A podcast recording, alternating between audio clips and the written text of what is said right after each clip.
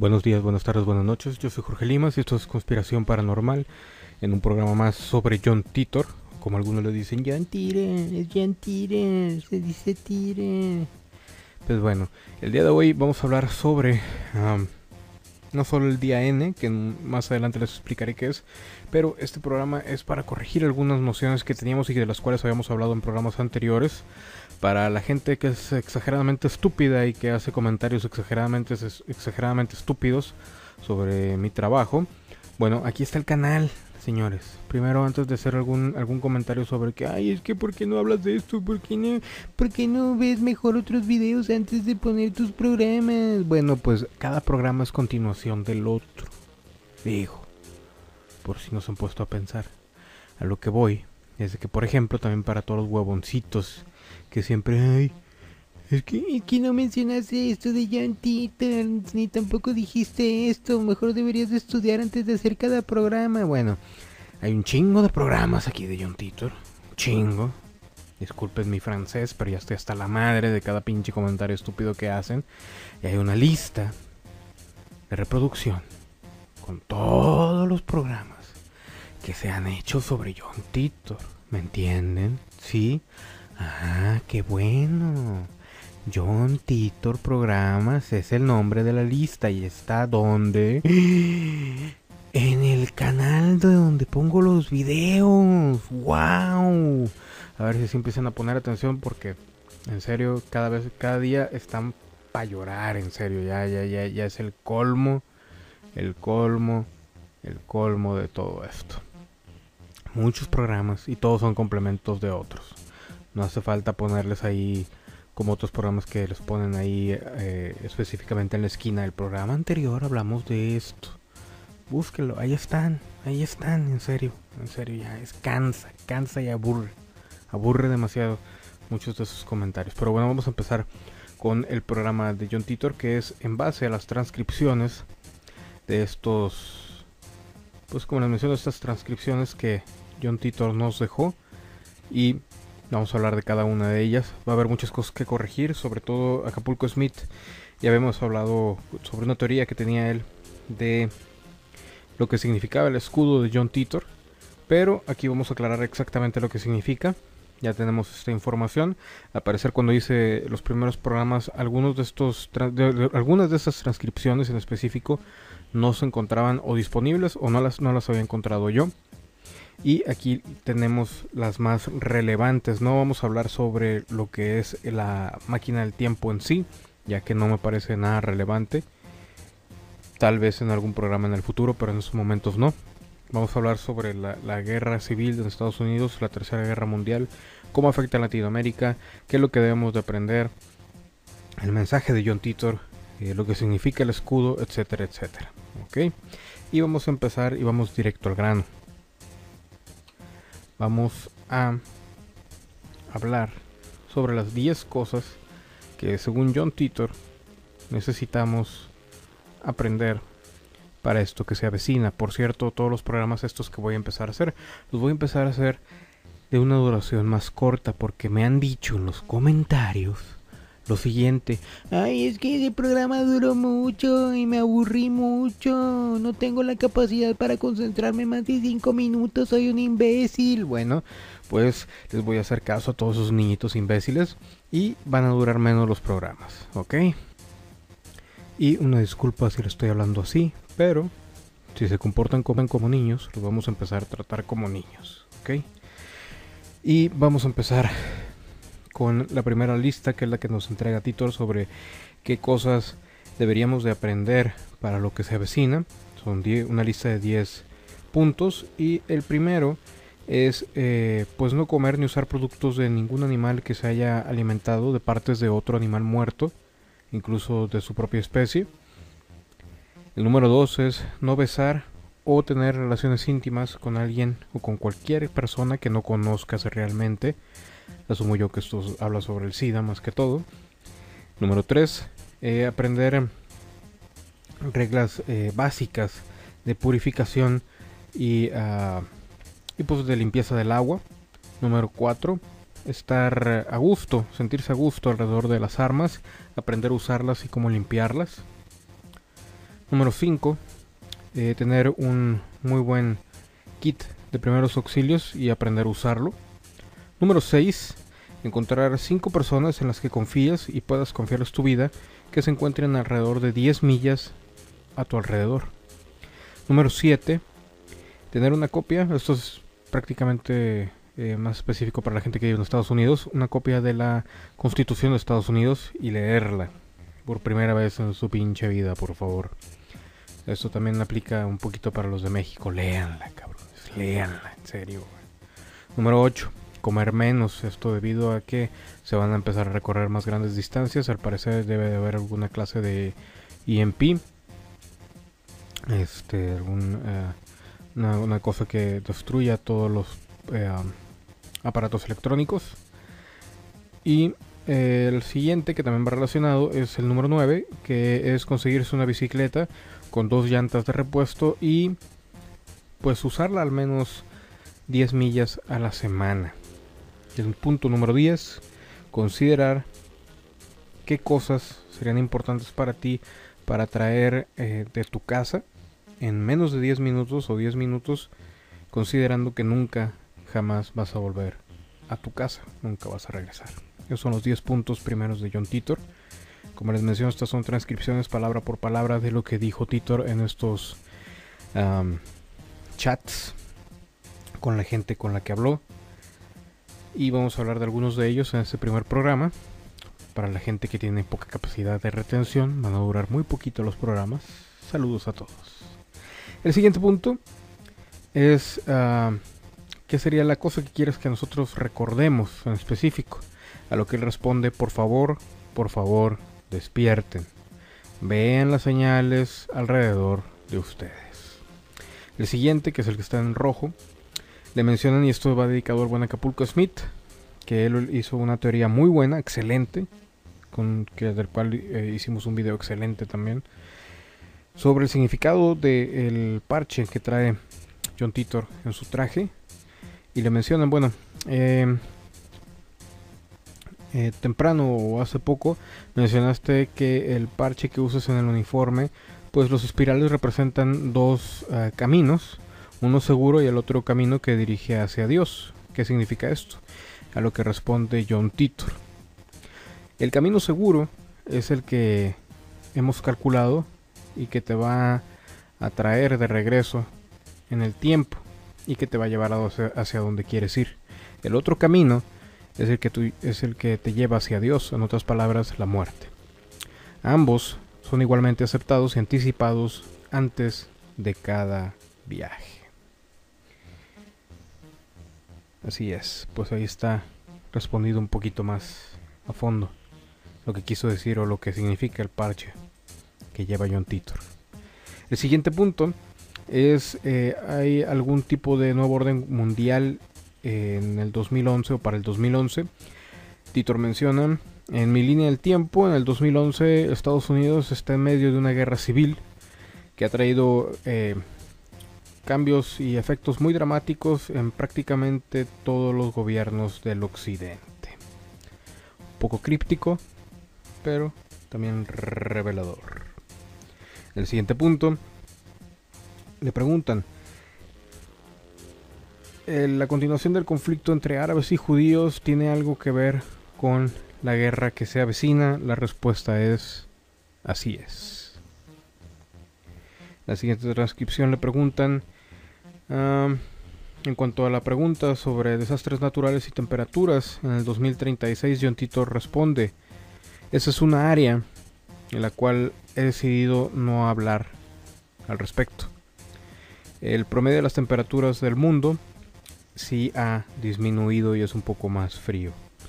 Al parecer, bueno, John Titor tenía conocimiento tanto del 911 como de desastres naturales y él decidió no mencionar nada. ¿Por qué? Eso lo responde más adelante, pero sí puedo mencionar que es debido a que pues hay cosas que realmente tenían que pasar y cosas que él realmente no vino a cambiar. Por último, para que este programa dure poquita, les dejamos con esta con estas dos preguntas. La primera es, eh, creo que Rusia es eh, es lo más probable que ataque a los Estados Unidos con uh, armas nucleares. Es difícil de imaginar estar aquí para verlo. A lo que John Titor menciona. Bueno, estás en lo correcto. Y me gustaría agregar un pequeño twist, un pequeño cambio a tu línea de pensamiento o a tu forma de pensar. Rusia es enemiga de los Estados Unidos y los Estados Unidos no eres tú, el promedio de la gente, el average Joe. Rusia es enemigo del gobierno de los Estados Unidos. En otras palabras, está haciendo un poquito eh, referencia al orden mundial, a las élites, a quienes dirigen todo este desmadre que tenemos actualmente. Y por último, para terminar este programa, el primer programa de John Titor, para que no se les queme la cabecita, es la siguiente, siguiente punto. Si en esta línea del tiempo es la divergencia es de 2%, cosa que ya habíamos hablado también en otros programas, de tu línea del tiempo, 2% diferente o 2% en divergencia a, tu línea del tiempo, ¿cómo vas a regresar a casa? Si tú vas de aquí hacia el 2036, la divergencia no se aproximará, se aproximará a una infinidad o se volverá infinita. John Tito responde, así es, es verdad. Si yo voy en esta línea del tiempo para adelante, al futuro, el futuro no será mi futuro. Yo eh, puedo regresar a casa yendo hacia atrás de nuevo a 1975 antes de que yo llegara y después ir hacia adelante en el 2036. Tus deducciones son bastante eh, correctas y es posible eh, ir hacia adelante hacia nuestro 2036, en este caso el 2036 de esta línea del tiempo, y no se vería nada igual a cómo sería el 2036 de mi línea del tiempo, menciona Titor. En otras palabras, él pudiera ir al 2036 de donde estaba en ese momento, que era nuestra línea del tiempo, y ver el futuro del 2036 de nuestra línea del tiempo. Pero no sería el mismo futuro de el 2036 de su línea del tiempo. Pues bueno, ¿qué les pareció esta primera parte? Dejen sus comentarios. No lloriquen, por favor. Los voy a empezar a tratar como niños porque al parecer eso es lo que quieren. Y pues eh, en unos días más estará la segunda parte hasta que terminemos todos estos estas transcripciones sobre el tema de John Titor son 36 así que si nos vamos de 4 en 4 pues hagan el cálculo no o también quieren que lo hagan por ustedes quieren que lo haga por ustedes. No tienen una calculadora no saben usar una calculadora no saben usar la cabeza. Demonios. Para toda la gente que sí tómenlo con humor por favor. Ya saben que no es nada personal. Pues bueno este fue el primer programa de eh, las transcripciones de John Titor, el día N, que después se enterarán a qué se refiere el día N. Yo soy Jorge Limas y esto fue Conspiración Paranormal. Se vecinan muy buenos programas sobre extraterrestres, así que estén pendientes.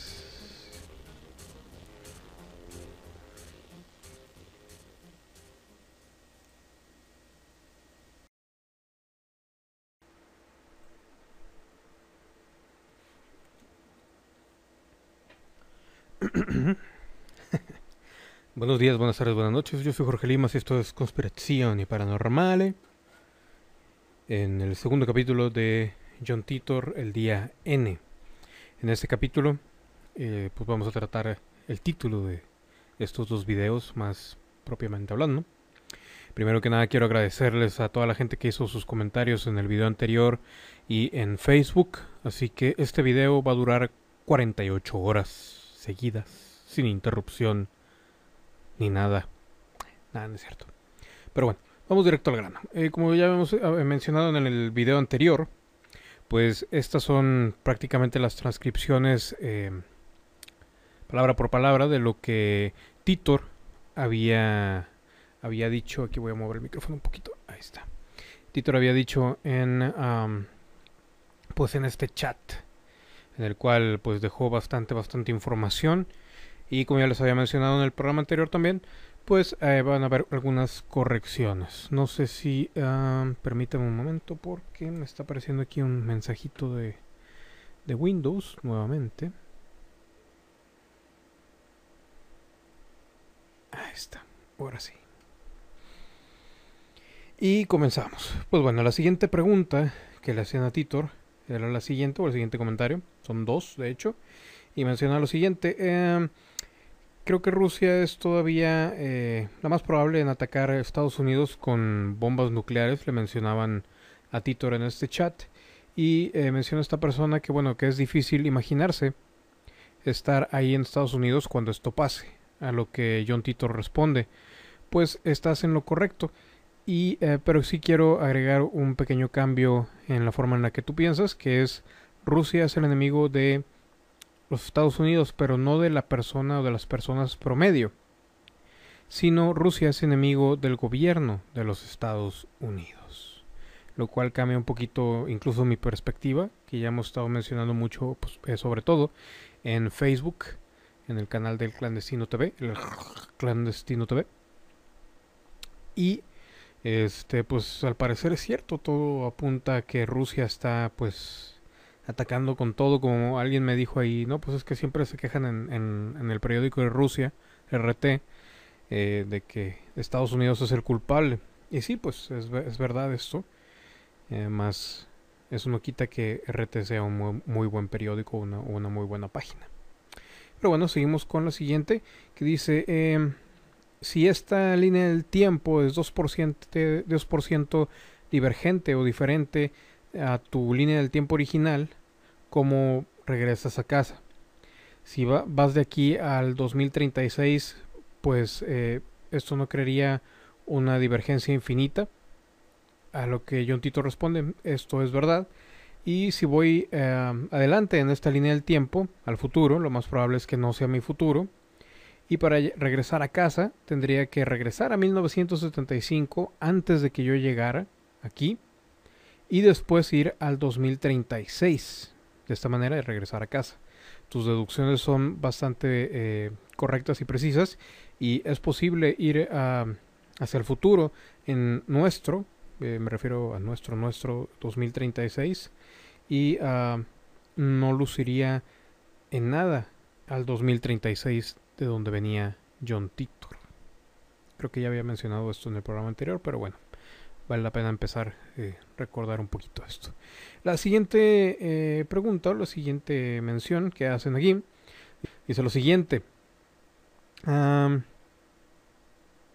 Eh, bueno, esta pregunta enlista un número bastante alto de conspiraciones paranormales y de teorías y también apunta o pregunta sobre lo que son el control del clima en el 2036.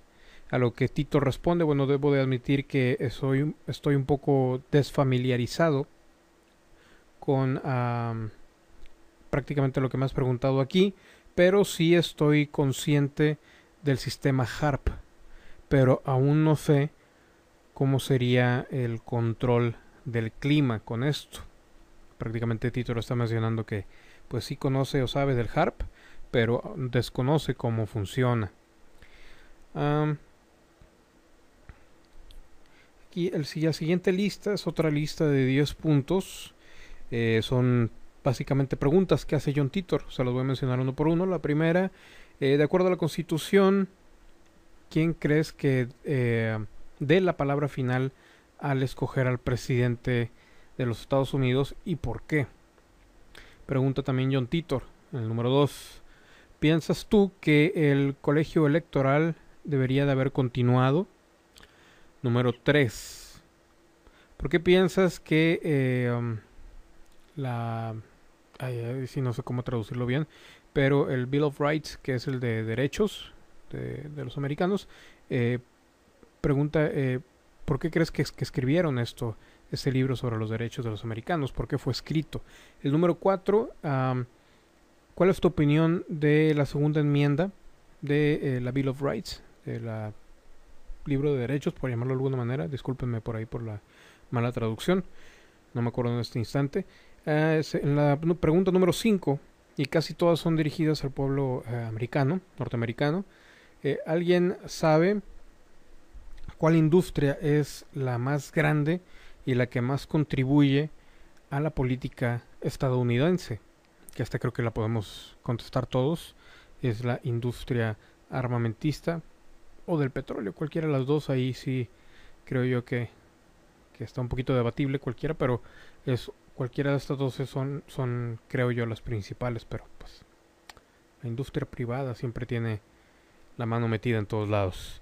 Eh, ¿Alguien sabe quién eh, posee la mayoría de eh, las investigaciones sobre la energía solar y el desarrollo de estas compañías? Creo que esto sería bueno investigarlo para el siguiente programa, para algún programa. Ya habíamos mencionado ahí en, en, Facebook que hay muchos, muchos programas pendientes, incluso programas que me han sugerido aquí en los comentarios y créanme que los voy a hacer. ¿Qué más? La número 7. Imagina que tienes todo el dinero y el poder que necesitas o deseas. ¿Qué harías contigo mismo entonces? ¿O a qué te dedicarías? buena pregunta. Número 8. Eh, ¿Cuál es la distancia más larga que has corrido o caminado sin detenerte? Número 9. ¿Cuál es el uh, periodo del tiempo más largo que has estado o pasado sin comida? Número 10. ¿Sabes uh, qué es eh, la enfermedad del cólera y cómo evitarla? Es una muy buena pregunta, amiguitos, amiguitos, no me fallen son preguntas, 10 preguntas que le dirige Titor a la gente del chat. Y también menciona lo siguiente. Eh, menciona esto es sobre las creencias, eh, sobre las creencias absolutas. Ah, él menciona que esto es muy, muy peligroso, el creer lo primero que te digan. Ah, y, y menciona él que una cosa que, pues, que realmente lo perturbó fue que se dio cuenta que nuestra sociedad en general es uh, ciega prácticamente y acepta ciegamente todo lo que se nos dice, lo cual es totalmente cierto. Y pregunta también Titor, ¿crees tú que realmente la industria de las noticias o de los medios de comunicación tiene una agenda escondida? Chequen esto, esta pregunta es interesante. ¿Por qué? Porque en aquel entonces, digo, sí había eh, pues conspiraciones y se hablaba de todo esto, pero en un grado mucho, mucho menor.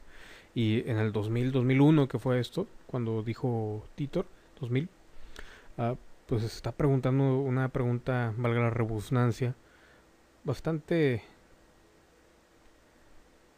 pues bastante controvertida para el tiempo, ¿no? Les repito la pregunta, ¿crees que la industria de las noticias tiene una agenda escondida?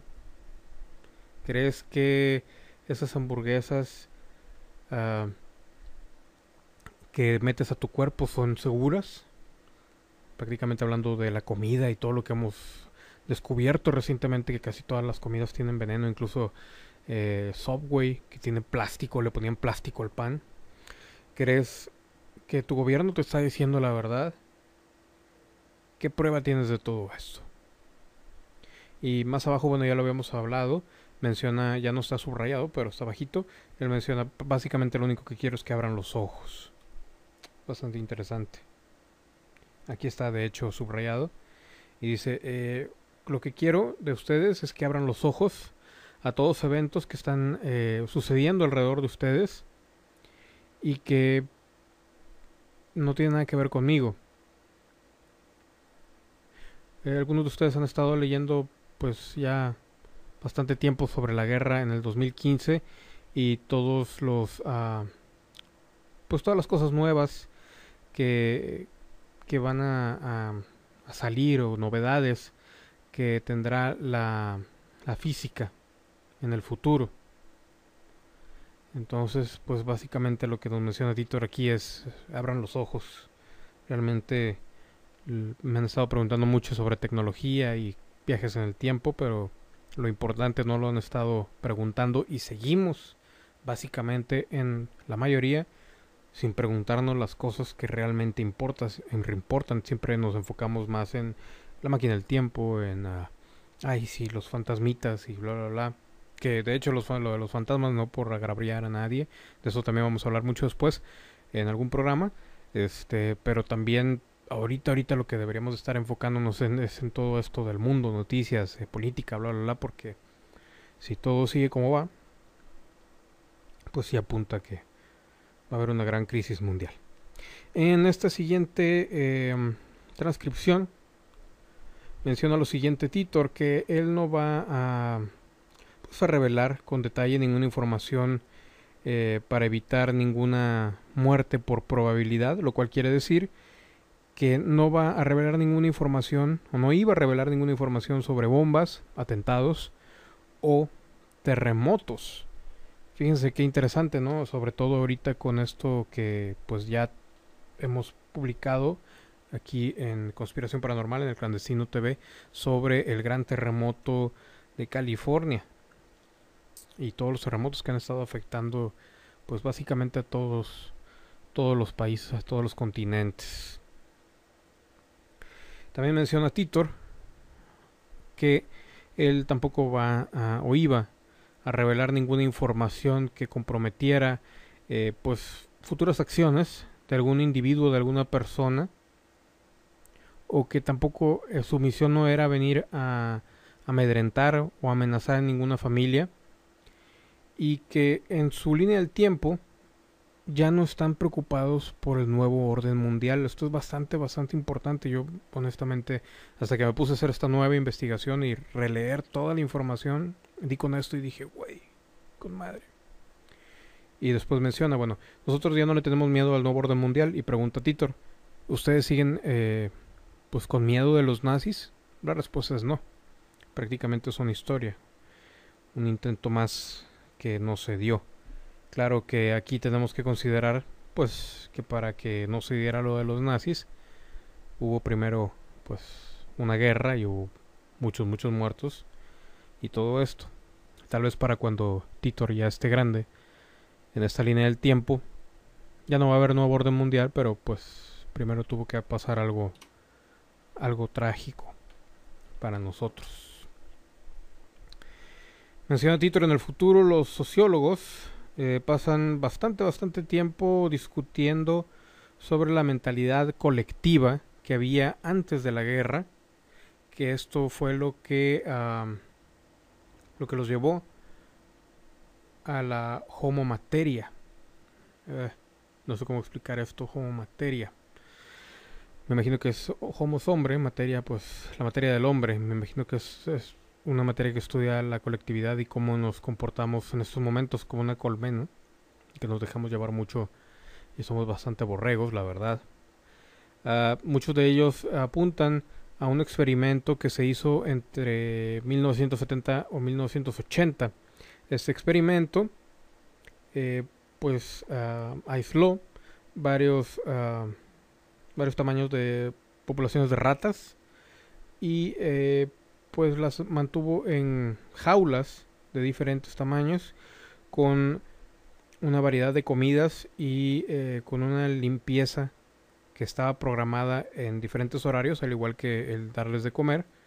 Y lo que se descubrió en esta investigación fue que no importa qué, había un cierto radio de ratas, o una cierta cantidad de ratas, que eran tomadas básicamente por la por el pueblo, por, por la, la gran cantidad, eh, la gran masa de ratas, pues, por decirlo de alguna manera, y que siempre las llevaba a, a comportarse agresivamente y destructivamente.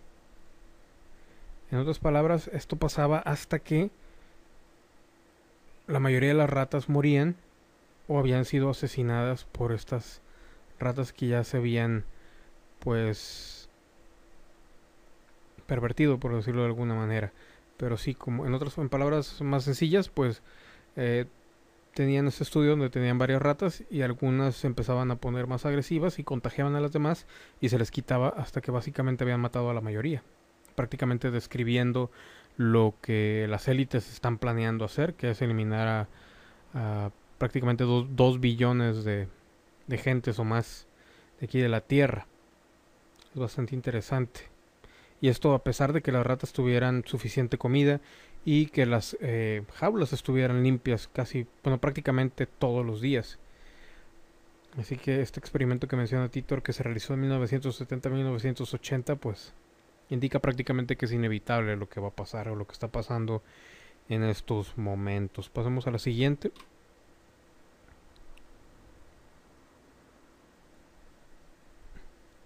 Le preguntan a Titor, ¿cuándo te vas a regresar a casa? Esto es muy importante, ya hemos hablado de ello en algunos otros programas y creo que estábamos un tanto, eh, pues, bien y también mal. Chequen esto. Eh, ¿Cuándo te vas a casa? Y, menciona Titor, bueno, hay ciertos, eh, ciertas ventanas o ciertos momentos de tiempo en los que yo tengo que esperar para poder irme.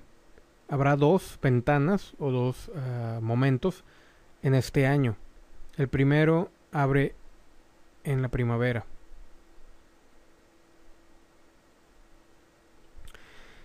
Lo que está mencionando Titor aquí es bastante, bastante interesante porque menciona que hay dos momentos en el año en los que tiene que esperarse él para poder regresar a su tiempo.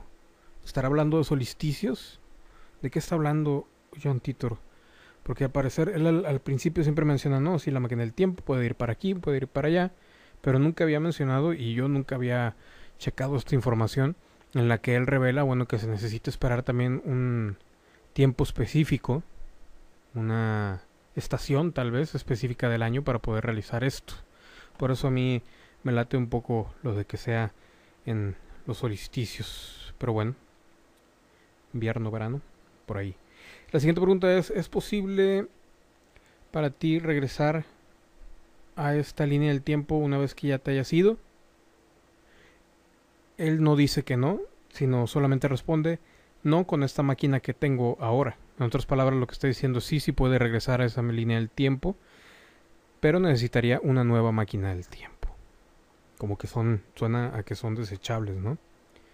Sobre todo me imagino que la fuente de energía con la cual hace que se mueva todo esto. Pero chequen esto, también eso eh, me dejó un poquito impresionado cuando yo sé que a lo mejor no se parece tanto, hubo muchas críticas, ¿no? Con el video de John Titor en la película de Rocky y todo esto. Yo sé que es bastante estúpido, lo admito yo también. Porque dices, uno, ¿qué demonios va a estar haciendo un cabrón que viaja en el tiempo de una película? Pero todo puede pasar también. El que dio el aporte, ya no me acuerdo tu nombre, pero híjole, estuvo genial, ¿no? A mí me gustó mucho ese programa y sobre todo el aporte de que, oye, creo que Titor sale en la película de Rocky al final. Órale pues ya lo pueden checar ahí también en el playlist o la lista de reproducción que se encuentra en el canal. La siguiente pregunta es, si todos tuviéramos máquinas del tiempo, le preguntan a Titor, eh, ¿terminaríamos destruyendo el resto de las líneas de tiempo local? Y lo, que responde Titor, es lo siguiente. como todo esto está sucediendo en estos momentos y es posible eh, hacerlo en diferentes líneas del tiempo? La respuesta es sí y no. ¿A qué se refiere Titor con esto? Titor se refiere a esto con que eh, pues él ve que, por ejemplo, para ponerle un ejemplo claro, si una persona eh, está indecisa si ir, no sé, a cortarse el pelo, y está en su casa, y dice, bueno, me voy a cortar el pelo, no me lo voy a cortar en las diferentes líneas del tiempo, en una te vas a cortar el pelo, en otra no te vas a cortar el pelo. En otra muy diferente no tienes pelo. En otra muy diferente mm, ni se te ocurre ir a, cortarte el pelo, te lo cortas tú. Entonces prácticamente lo que está mencionando Titer es que todas nuestras decisiones están pasando en estos momentos independientemente que la que lo que terminemos haciendo en esta línea del tiempo no sé exactamente lo que habíamos planeado o lo que decidimos o no. No sé si me explico ahí más o menos.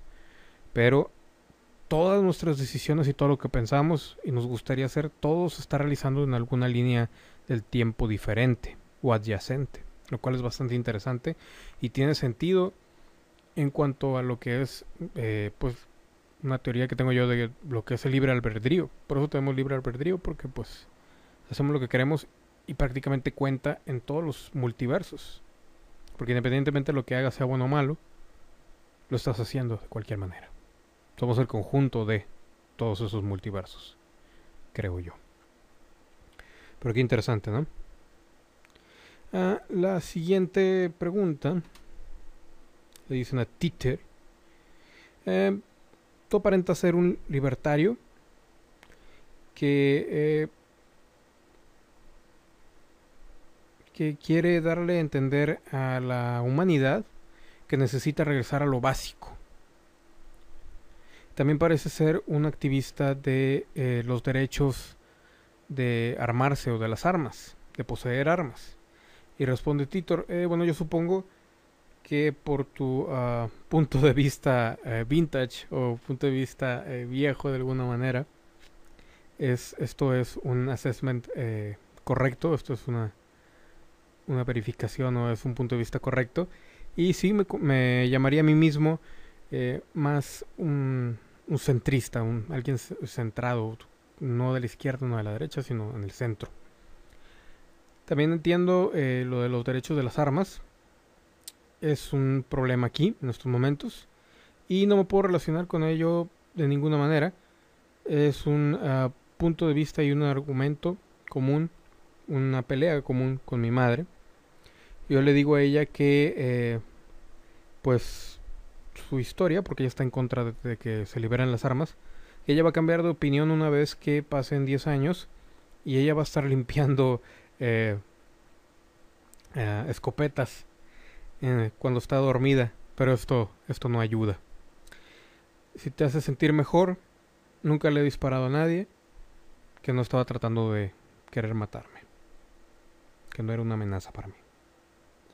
Así que prácticamente lo que está diciendo Titor es el hecho de armarse es inevitable. Y esto va muy acorde con un comentario que quería hacerles. Estaba viendo al buen Alex James, que a veces le creo, a veces no, pero eso ya es cuestión muy, muy, muy personal, muy íntima. no, no es cierto, íntima no. Pero bueno, es personal, sí. Em, estaba alabando a, México porque, bueno, ya al parecer están legalizando aquí los, ah, los grupos de defensa en Michoacán que eso es para la gente que no sepa, los grupos de defensa son gentes eh, comunes y corrientes, como tú, como yo, que eh, pues se armaron básicamente de armas de Estados Unidos eh, del proyecto Fast and Furious y este pues empezaron a luchar en contra de los narcos que estaban atacando prácticamente y apoderándose de todo Michoacán y bla bla bla. Entonces estas personas se unieron y se hicieron de armas, hicieron un grupo, empezaron a, defender ahí a todos los ciudadanos por sus propios huevos, básicamente. No les ayudó nada el gobierno, en nada, en nada.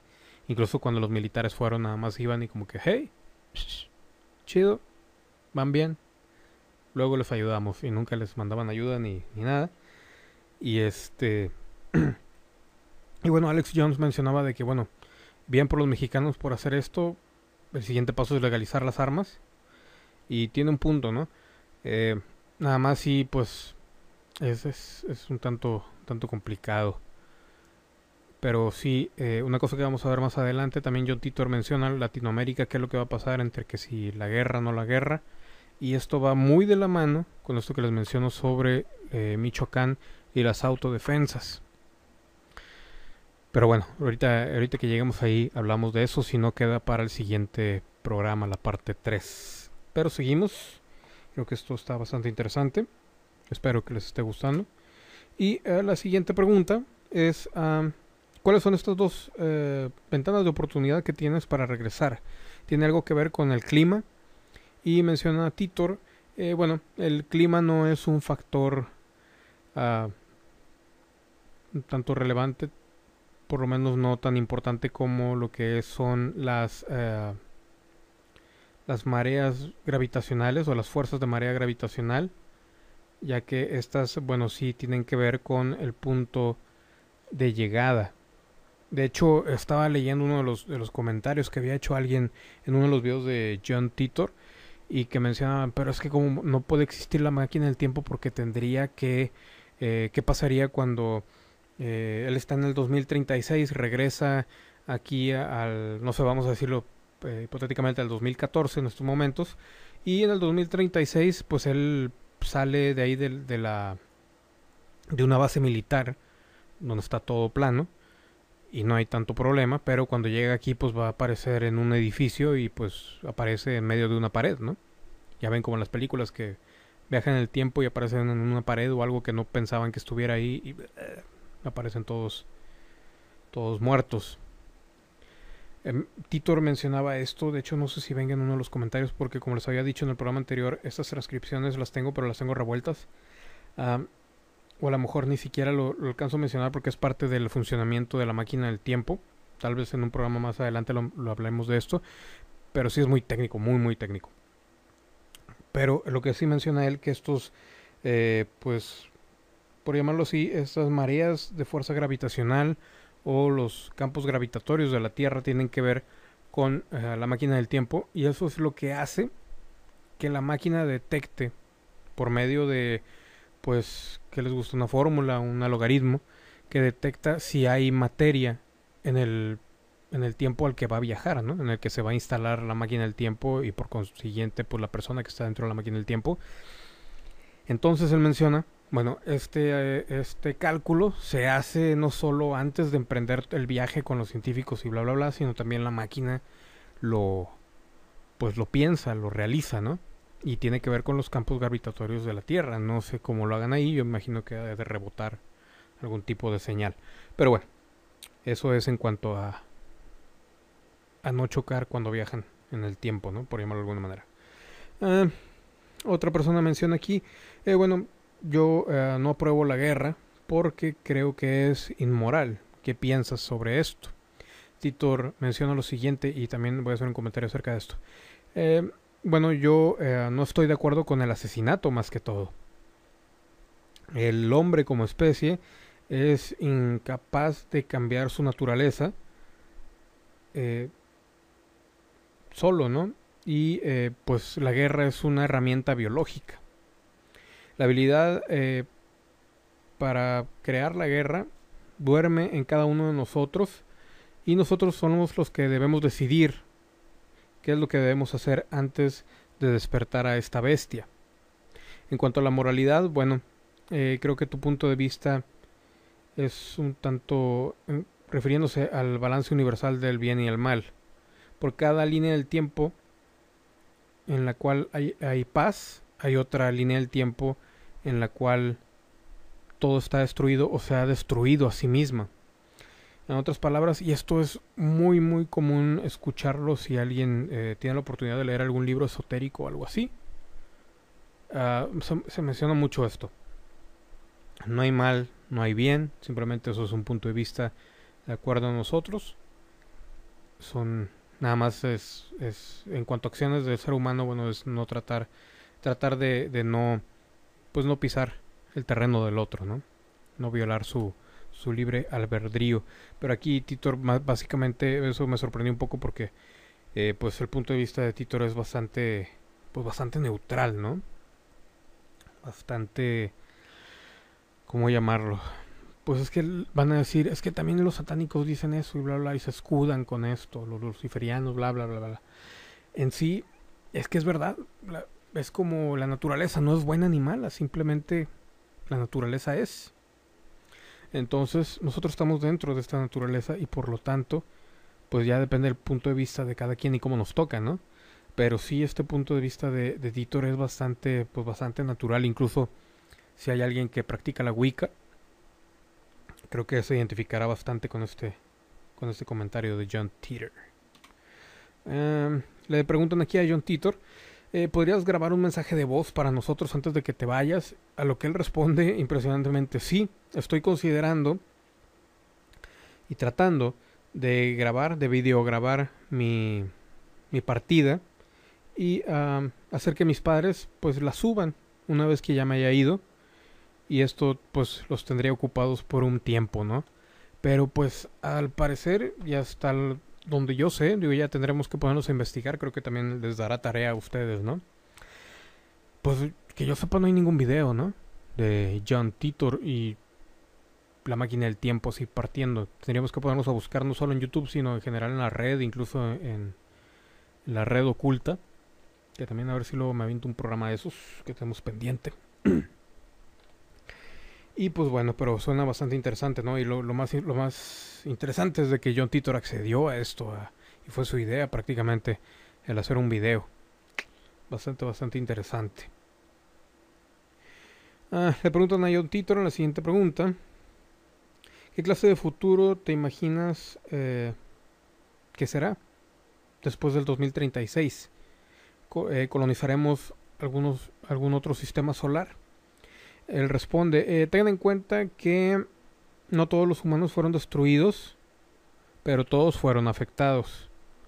Hay un esfuerzo eh, para colonizar el espacio porque se cree que eh, pues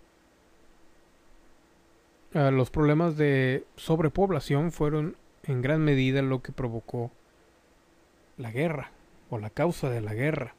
Chequen eso, eso también es bastante interesante. Ahorita sigo leyendo lo que falta del párrafo. La sobrepoblación, la causa de la guerra.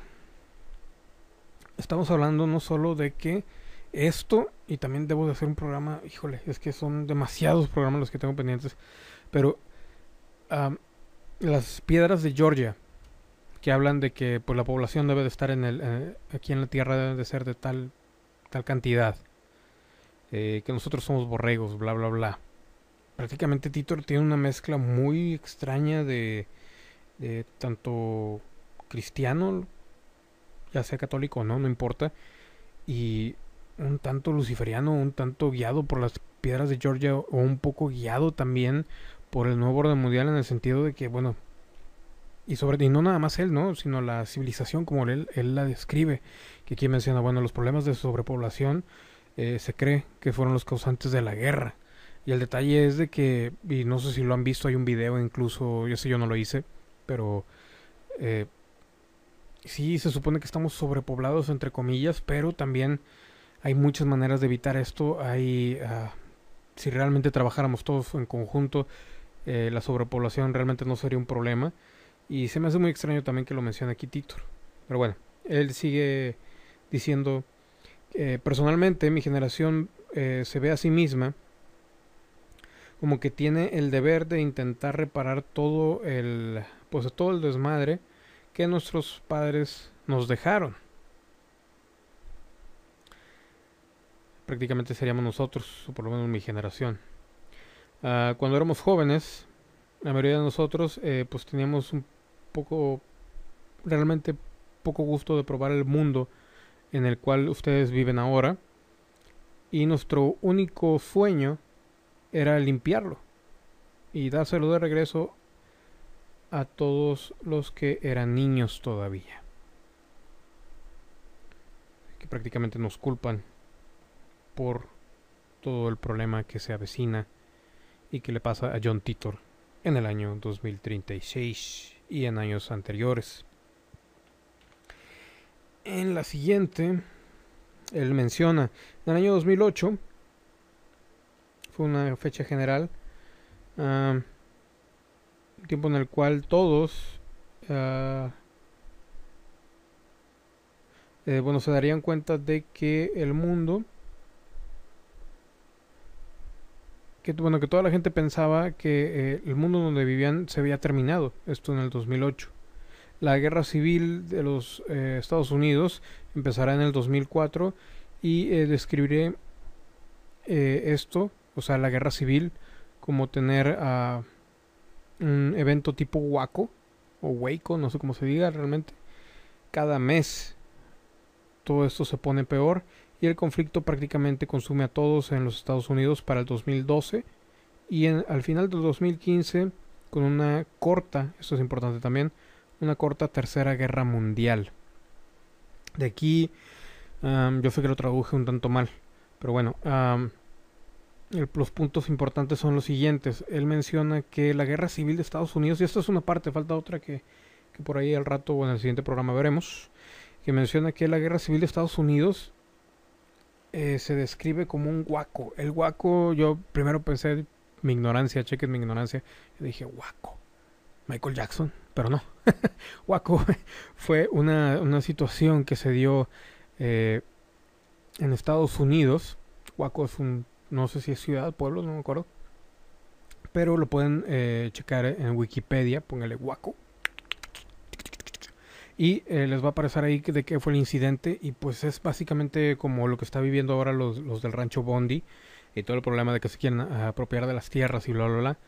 Y más adelante, de hecho lo voy a mencionar de una vez eh, menciona Titor de que bueno la guerra civil en Estados Unidos no es así vistosa de que podamos ver en las noticias, es que explotó esto y murieron tantos y bla, bla, sino que son notas así como que en las noticias de que ah, pasó esto, pero así muy, muy a la y se va.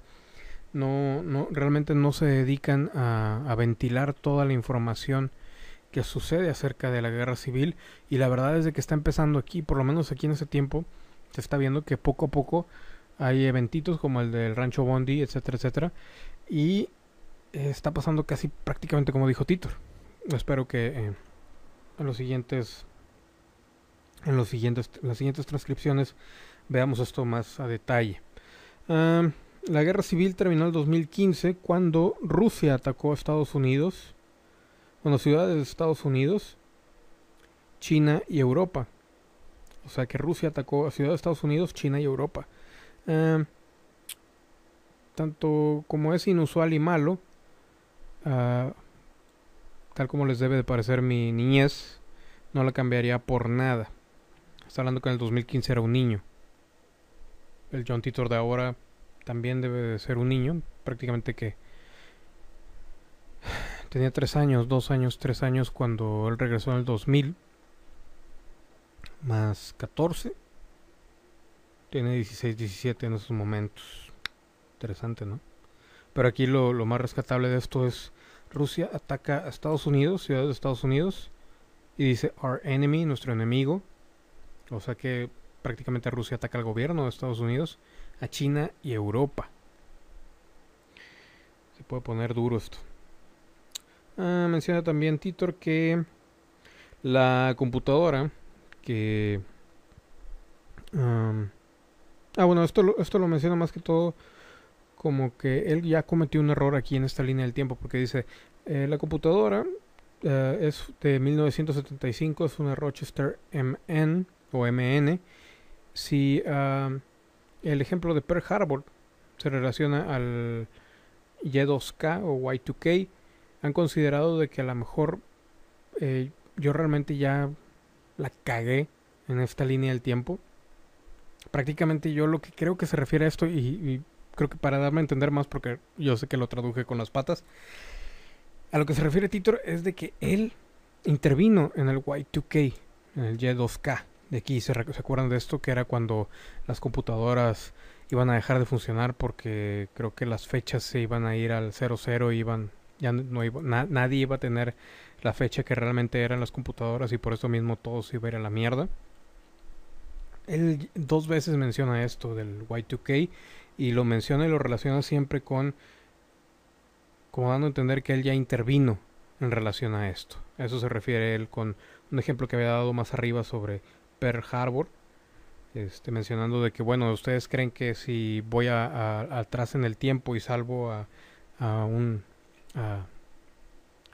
a, un abuelo, no, no me acuerdo si decía abuelo o algo así, pero eh, una persona familiar, un familiar de él, ¿no creen que eso cambiaría el tiempo? Bueno, a eso se refiere con este comentario del Y2K y preguntando de que no creen que no han considerado que yo ya hice o, metí mano en su línea del tiempo. Eso realmente también cabe vale la pena analizarlo, ¿no?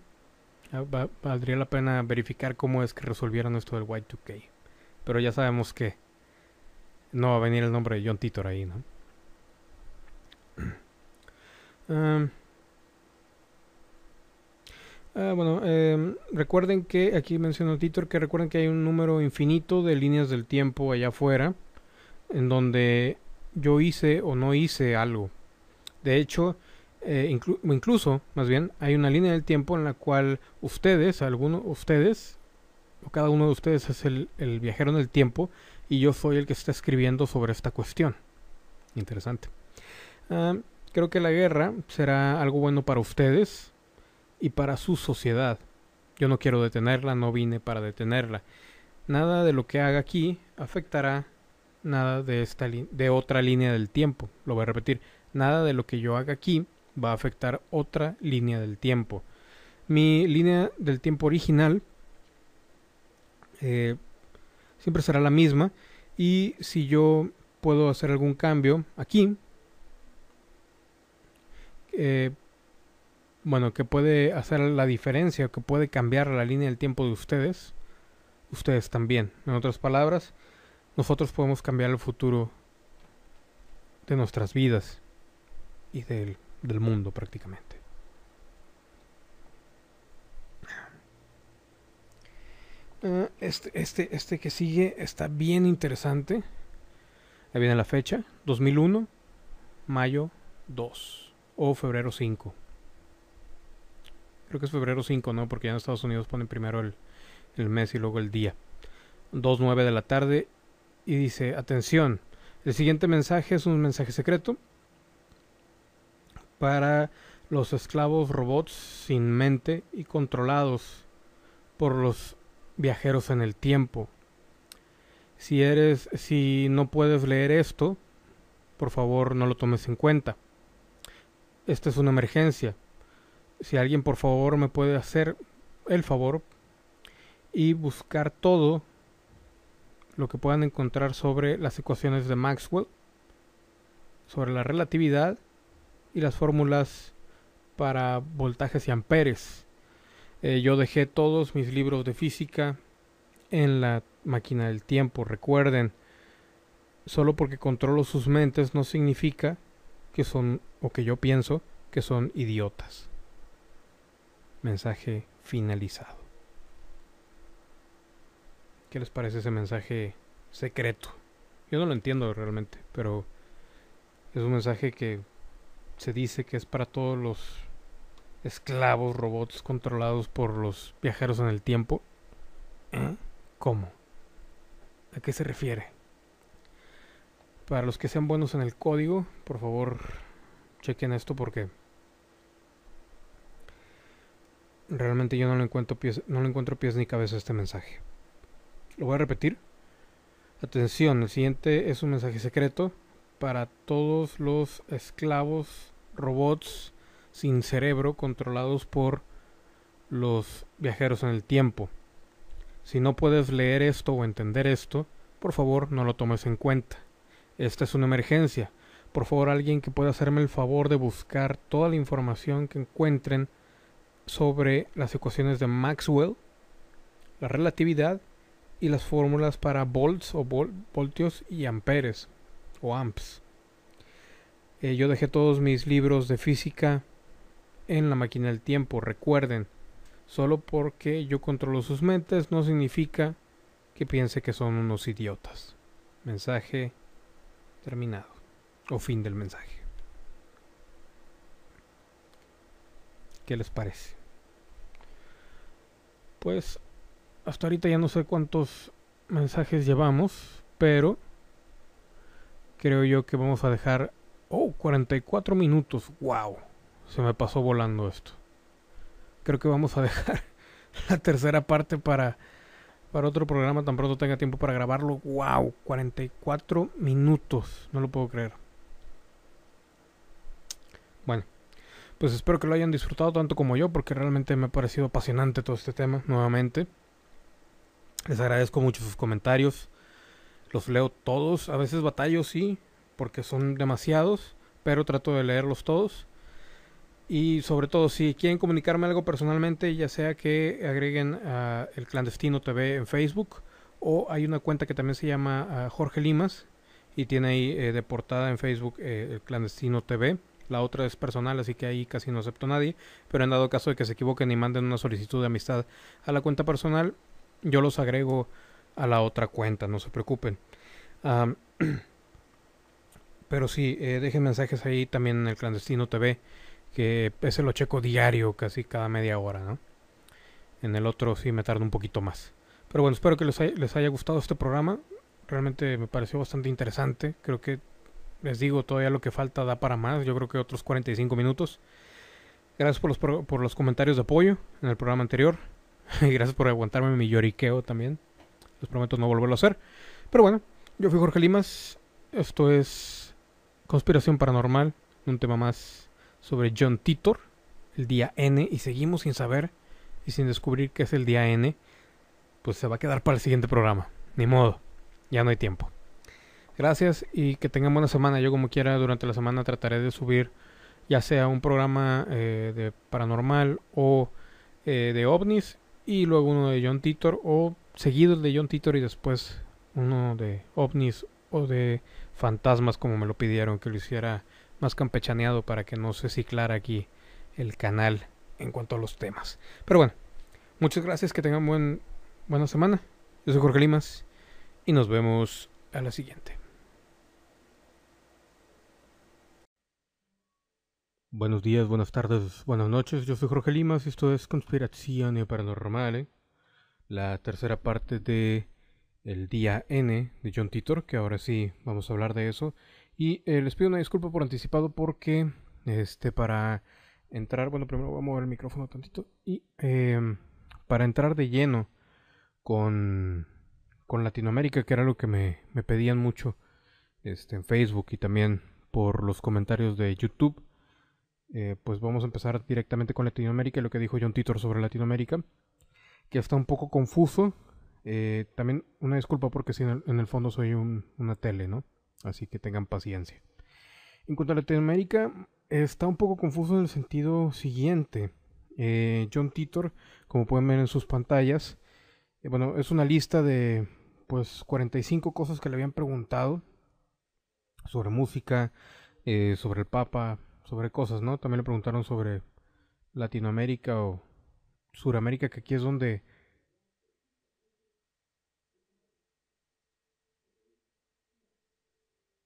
Que aquí es donde eh, pues vamos a tener un poquito de problema. ¿Por qué digo qué problema? Porque menciona lo siguiente John Titor. Eh, Suramérica eh, pues fue, está relativamente sin daños. Pero hay también un, ah, pues hay un problema interno grande, un conflicto con, pues muy convencional con armas convencionales. Este, luego responden en el, número 43, sí, eh, la gente usa drogas, esto se refiere eh, a su época, ¿no? En general, y también nos da un poco el panorama también para Latinoamérica, pero para alterar la cosa, dice, usa la gente drogas para alterar la conciencia, pero no es muy común.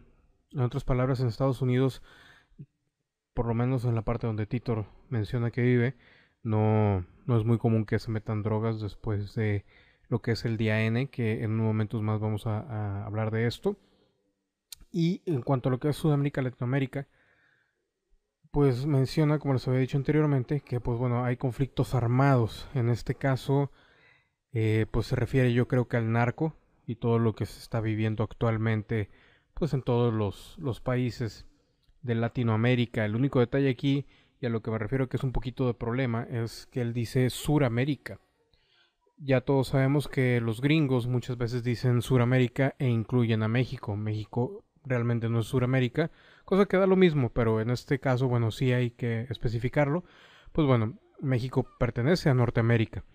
Entonces, ya sea que México esté, si lo incluye como Norteamérica, entonces México realmente sí sufrió daño por el día N.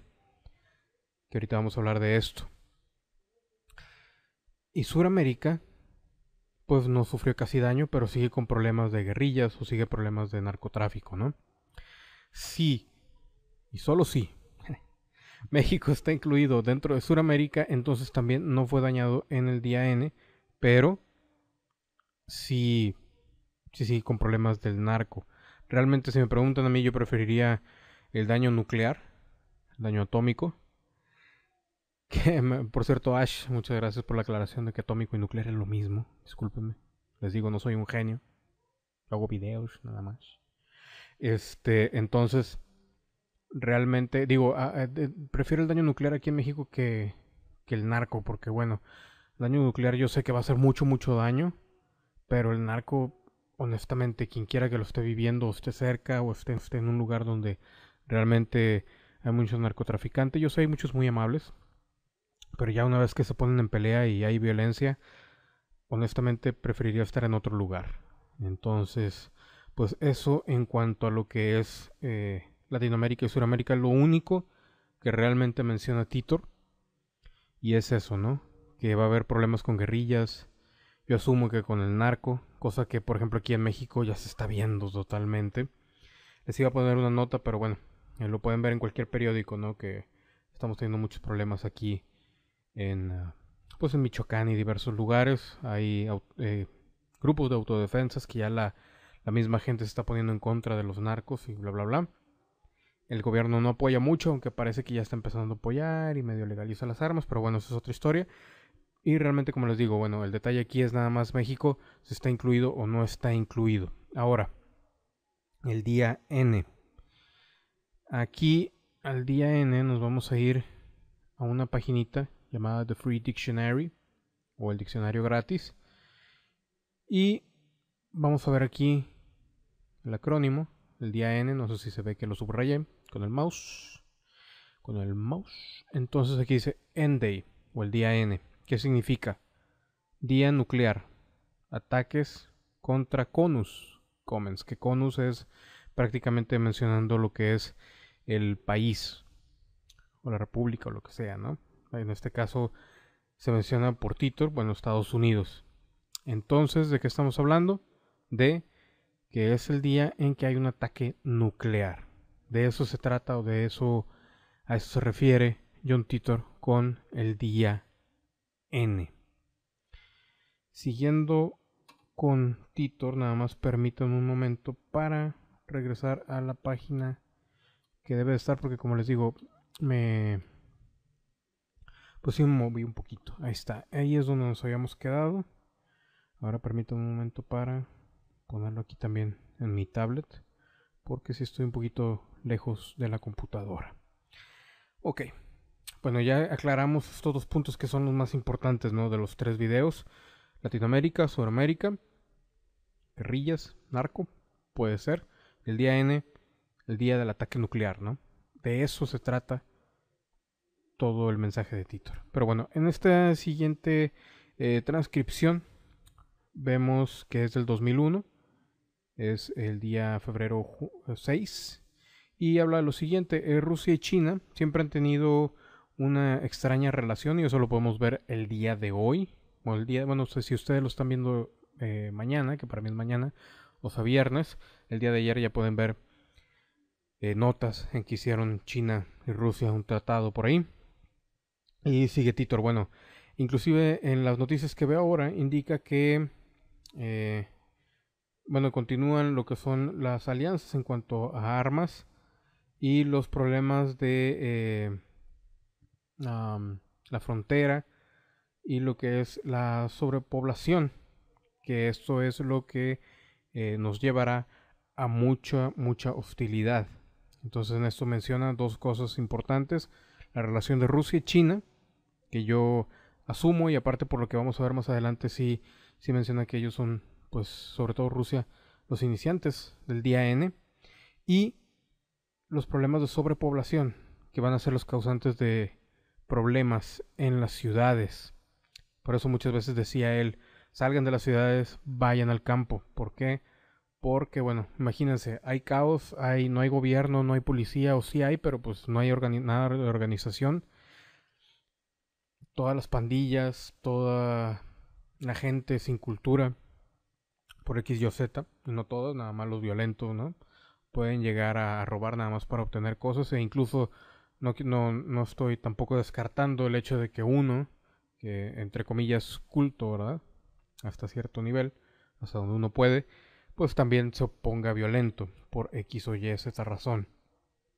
Entonces, pues estamos hablando de que no solo va a ser ataques nucleares, no solo va a ser hambruna, no solo va a ser eh, pues narco en el caso de Sudamérica, sino también violencia entre los ciudadanos, lo cual lo hemos visto en películas, videos, etcétera, etcétera. Siguiendo con esto, eh, bueno, mencionan también lo siguiente, en el occidente se volverá muy inestable, lo cual le da la confianza a China para expandirse.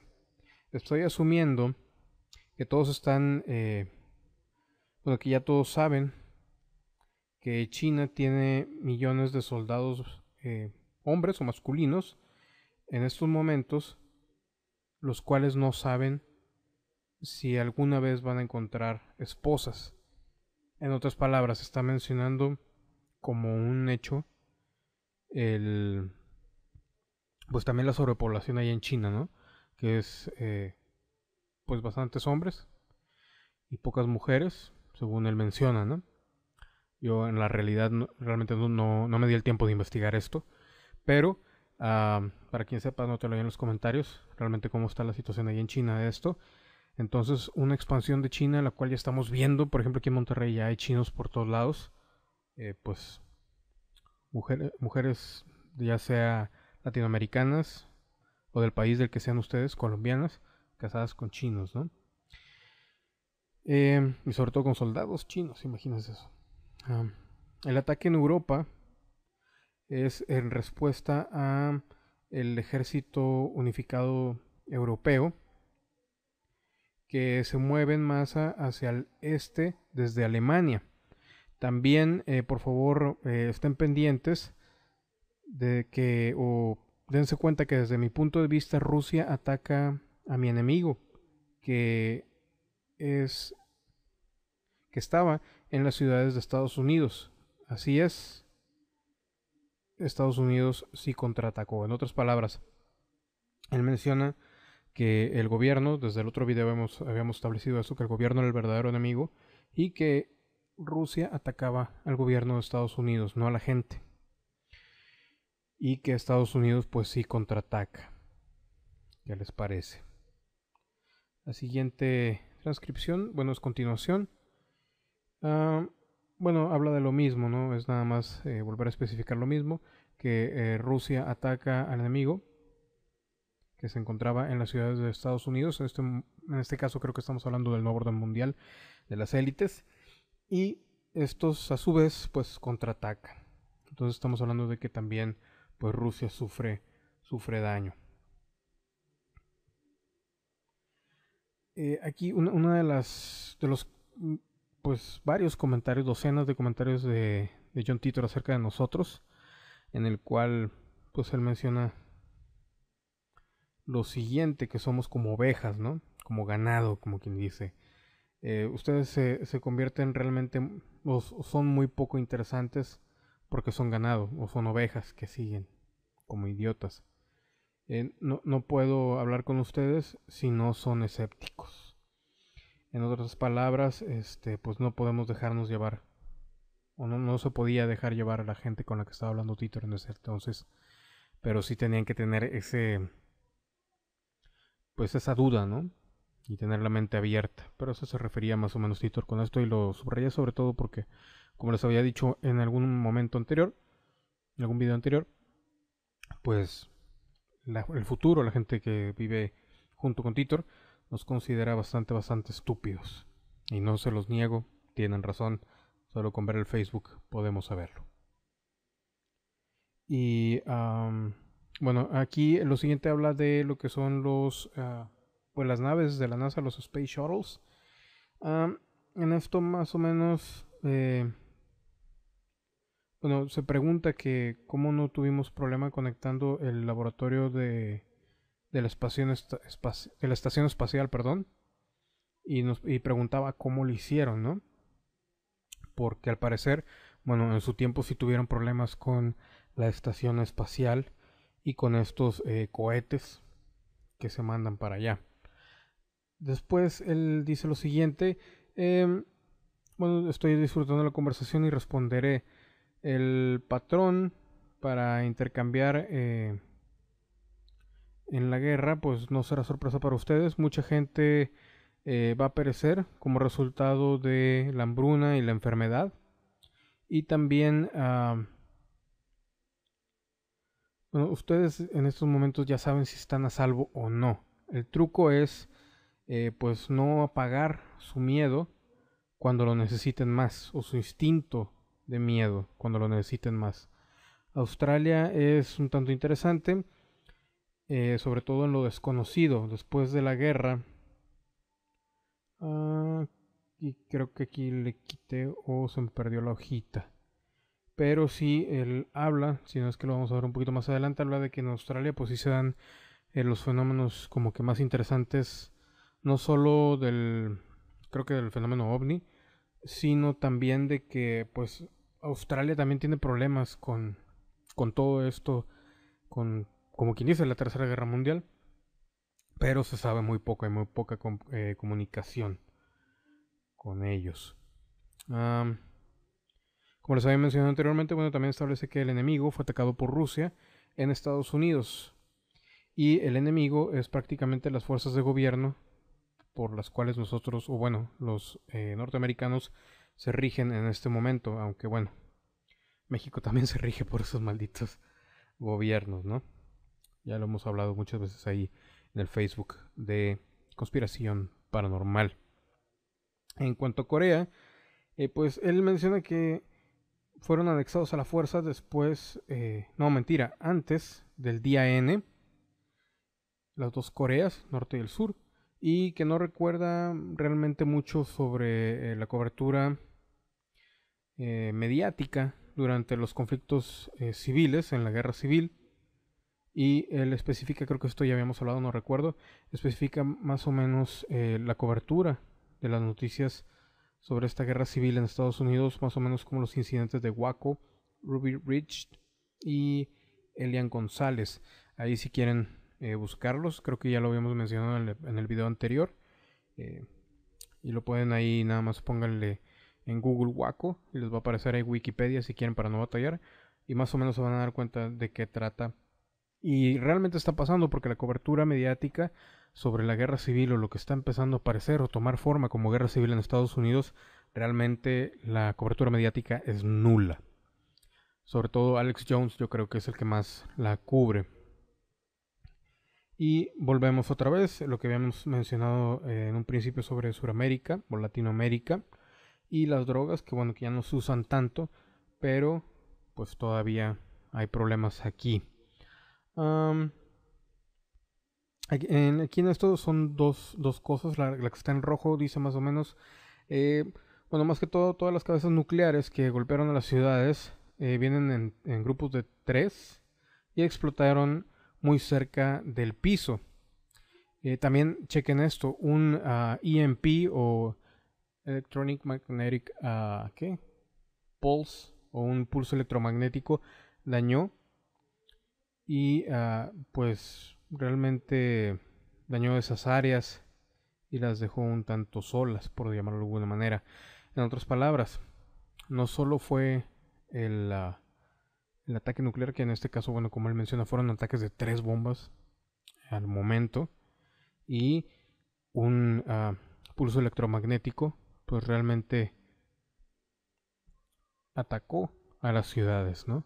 Donde estas, estas ciudades pues prácticamente fue donde cayeron las bombas, yo asumo, por como está escrito ahí ese párrafo, que cuando caen estas bombas nucleares en tres, en grupos de tres, y estallan, y al mismo tiempo, bueno, el pulso electromagnético pues jode todo lo que son los electrónicos. El siguiente, el amarillo, menciona lo siguiente. Ah, bueno, esto habla más que todo de lo que es el libro de, revelaciones o el Apocalipsis, como lo conocemos más los católicos. Em, bueno, y menciona lo siguiente, bueno, sí, hay mucha gente que piensa que el libro de revelaciones ya ha pasado, eh, pero eh, el nuevo miedo es que Jesucristo ha regresado y no nos ha dicho, no nos ha avisado y que está bastante enojado. A mí la verdad me pareció muy cómico esto, pero pues... Eh, ya saben, ¿no? Es, muy lógico pensar que, bueno, que se está viviendo el apocalipsis y pues no ven a Jesús por ninguna parte, así que han de pensar que apenas está creciendo y a estar enojado. no hay mucho que decir al respecto. y menciona esto muy importante, ¿eh? chequen esto. y menciona Titor, no estoy muy familiarizado con las profecías de Fátima, pero sí estoy, eh, sí estoy relacionado o sí conozco el término no fui mandado aquí, o sea, nuestra línea del tiempo a cambiar nada, ya que esto no afectaría eh, mi casa o su tiempo de ninguna manera. Sería realmente no tendría ningún sentido. y él explica, estoy aquí por mi familia y la interacción, la interacción que tuve con ellos en 1975. Yo entiendo em, la, la, cuestión sobre el anticristo pero tengo que admitir que no le he dado mucho mucha importancia o no lo he pensado mucho. En otras palabras, bueno, aquí está hablando de que, como les había dicho anteriormente, bueno, la gente se preocupa por, por la segunda venida de Jesucristo, creen que está enojado. Él sí conoce las eh, profecías de Fátima, pero no está muy relacionado con ellas. Digo, él, como dijimos en el programa anterior, él se reconocía como cristiano, no católico. E incluso no sé si lo mencionamos que habían cambiado, ya no, se, ya no celebraban las misas o los, ah, los oficios, no, no, me acuerdo cómo, no, me acuerdo cómo le dicen en el cristianismo, los que no son católicos, eh, pero eh, ya no lo celebran los domingos, lo celebran los sábados, cosa que, bueno, a mí me parece exageradamente coherente, ya que, según la Biblia, el día realmente es el Shabbat, como lo dicen los judíos, pero se cambió al domingo. Un tanto, un cambio un tanto extraño, pero bueno, eso lo pueden checar ahí en, en internet. Entonces, bueno, ya después mencionan lo del anticristo, pero como dice él, bueno, si estás en medio de todo este caos y el apocalipsis, como que, o toda esta guerra, toda esta violencia y no tienes dinero, no tienes, bueno, el dinero no importa, pero no tienes eh, comida, agua y no sabes cómo sobrevivir, como que el anticristo te viene quedando guango, la verdad. el siguiente, la siguiente hojita dice lo siguiente. Bueno, es más o menos continuación del anterior. Yo no vine aquí a cambiar nada. Y en cuanto al anticristo, pues realmente yo no le he dado mucho, muchas vueltas al asunto. No me parece importante. Mi reacción inicial es considerar cómo el anticristo, bueno, afectaría mi vida y cómo lo podría identificar a él o a ella. Si de cualquier manera tu vida se convierte en un infierno, ¿realmente importaría si el anticristo es real o no? Es lo que deja preguntando el buen John Titor. y le preguntan también, como que le preguntan también por esta página donde dejó esta información y él menciona, bueno, yo conocí este boletín o esta página a través de varios de mis trabajos em, dentro de la web. También eh, disfruto hablar sobre programas pero esos programas están distribuidos sobre la web. En otras palabras, creo que prácticamente está hablando sobre YouTube. porque ya como les habíamos, habíamos mencionado antes, bueno, la mayor parte del contenido de tanto noticias o información o entretenimiento se da eh, no solo localmente, sino a través del Internet. Lo cual quiere decir también que en algún momento o no afectó a todo mundo lo que es el eh, impulso electromagnético o se repusieron de esto. Eh, también menciona algo muy importante, eh, que es lo siguiente, y esto es sobre ovnis. no tengo ninguna información adicional sobre ovnis y encuentro el tema bastante fascinante. Muy seguido me pues, ah, pues me he imaginado que si ellos son que si ellos no son eh, viajeros en el tiempo con ah, pues máquinas muy sofisticadas basado en lo que yo sé sobre la naturaleza del tiempo encuentro esto muy muy difícil de creer pero nada es imposible. Prácticamente lo que menciona esto es de que pues sí ha pensado bastante sobre los ovnis que realmente eh, pues pudieran ser viajeros en el tiempo con máquinas exageradamente sofisticadas. Pero aquí lo, curioso es de que, eh, bueno, ¿cómo, cómo, cómo escribe esto? Eh, realmente lo, dice como diciendo, a, veces no, a veces no me imagino como que son viajeros en el tiempo con máquinas muy sofisticadas por la naturaleza de el tiempo como él lo conoce. Entonces como que da mucho lugar a interpretación, creo yo. Ahí corríjanme para los que son bilingües también hagan comentarios ahí sobre esta sobre esta frasecita. Realmente no me queda muy claro. pero como dice él, bueno, no tiene ninguna información adicional. Ah, después como que le preguntan sobre lo que son ah, pues la vida normal, ¿no? En, con la gente ahí. Y dice, bueno, que las cosas o utensilios hechos a mano, pues más que todo es lo que más prevalece ya que la cultura y las habilidades que te hacen a pues tener más orgullo y ser más eficientes, pues son todas las cosas que son hechas a mano, todas las habilidades que desarrolla uno para sobrevivir.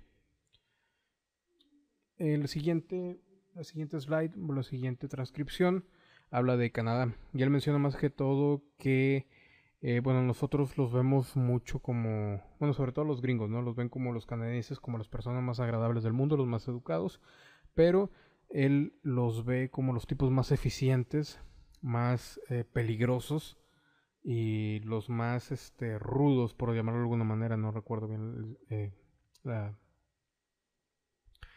eh, la, palabra esta, pero sí son eficientes y son peligrosos. Y menciona que Dios ayude a Quebec. ¿Por qué a Quebec? No lo sabemos, pero algo puede ocurrir en Quebec. Y creo que eso ya es prácticamente todo lo que tenemos para este tercer y último programa de John Titor. Creo que lo más rescatable, pues primero lo del día N, significado, que es como les había mencionado antes, bueno, un ataque nuclear, que las bombas son soltadas en grupos de tres, estallan en el piso, a nivel de piso, crean campos electromagnéticos o pulsos electromagnéticos que pues prácticamente destruyen electrónicos y señales. Y posteriormente eh, pues lo que habla no solo de que las habilidades manuales son lo más destacado sino también pues lo de Sudamérica problemas con guerrillas y todo esto y lo de los ovnis no que pues él para mí menciona como que la respuesta a la pregunta de los ovnis como de una manera muy ambigua, como diciendo, pues sí pudieran ser uh, viajeros en el tiempo, pero por la naturaleza del tiempo no creo que lo sean. Como diciendo, son seres de otras dimensiones, de otras galaxias, no lo sabe.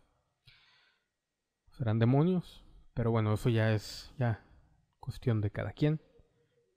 Y pues bueno, creo que hemos llegado al final de este pues de esta triada dedicada a John Titor. Y les puedo mencionar que bueno, van a venir más programas sobre viajes en el tiempo, eh, explicación sobre la teoría de viajes en el tiempo, también lo que es el análisis, aunque me voy a tardar, ese sí va a tomar años yo creo, de lo que son los libros Caballo de Troya. Son como mil libros, nada, es cierto, son como seis o nueve, no son nueve, ¿no? Creo que son nueve. Y cada uno es como 600, 700 páginas, ya ni me acuerdo. Pero bueno, vamos a también a tomar algo de eso. Entonces también algo más de Titor tendrá que salir en el futuro, así que no pierdan la esperanza de que van a ver un programa más de Titor muy pronto. Pero este fue el final de esos tres programas. Yo sé que el mejor fue el segundo, pero eh, pues realmente todos son complemento. Espero que lo hayan disfrutado y espero que no, haya durado mucho. La verdad no me puse a checar cuánto, ha sido la duración. Realmente lo hice muy a prisa, así como que ya no tenía tiempo y tenía que grabarlo porque les había dicho. Pero, pues aquí está, ¿no? Espero ahí sus comentarios. Recuerden, pues ahí estoy en, eh, Facebook con la página de El Clandestino TV para que agreguen. Ahí en Twitter casi no lo uso, pero de repente ahí pues ahí ando también diciendo pendejadas. Y pues bueno, esto ha llegado a su fin. Esto fue John Titor el día N para que todos lo tomemos en cuenta. Y pues al parecer todo está empezando a caer en lugar, en su lugar, como piezas de, de, un, uh, de un puzzle. Bueno, de esas madres que se arman. Y pues China, Rusia, Estados Unidos, ya vemos cómo está la situación, ¿no? A ver, a ver en qué termina. Pero realmente no pinta nada bien.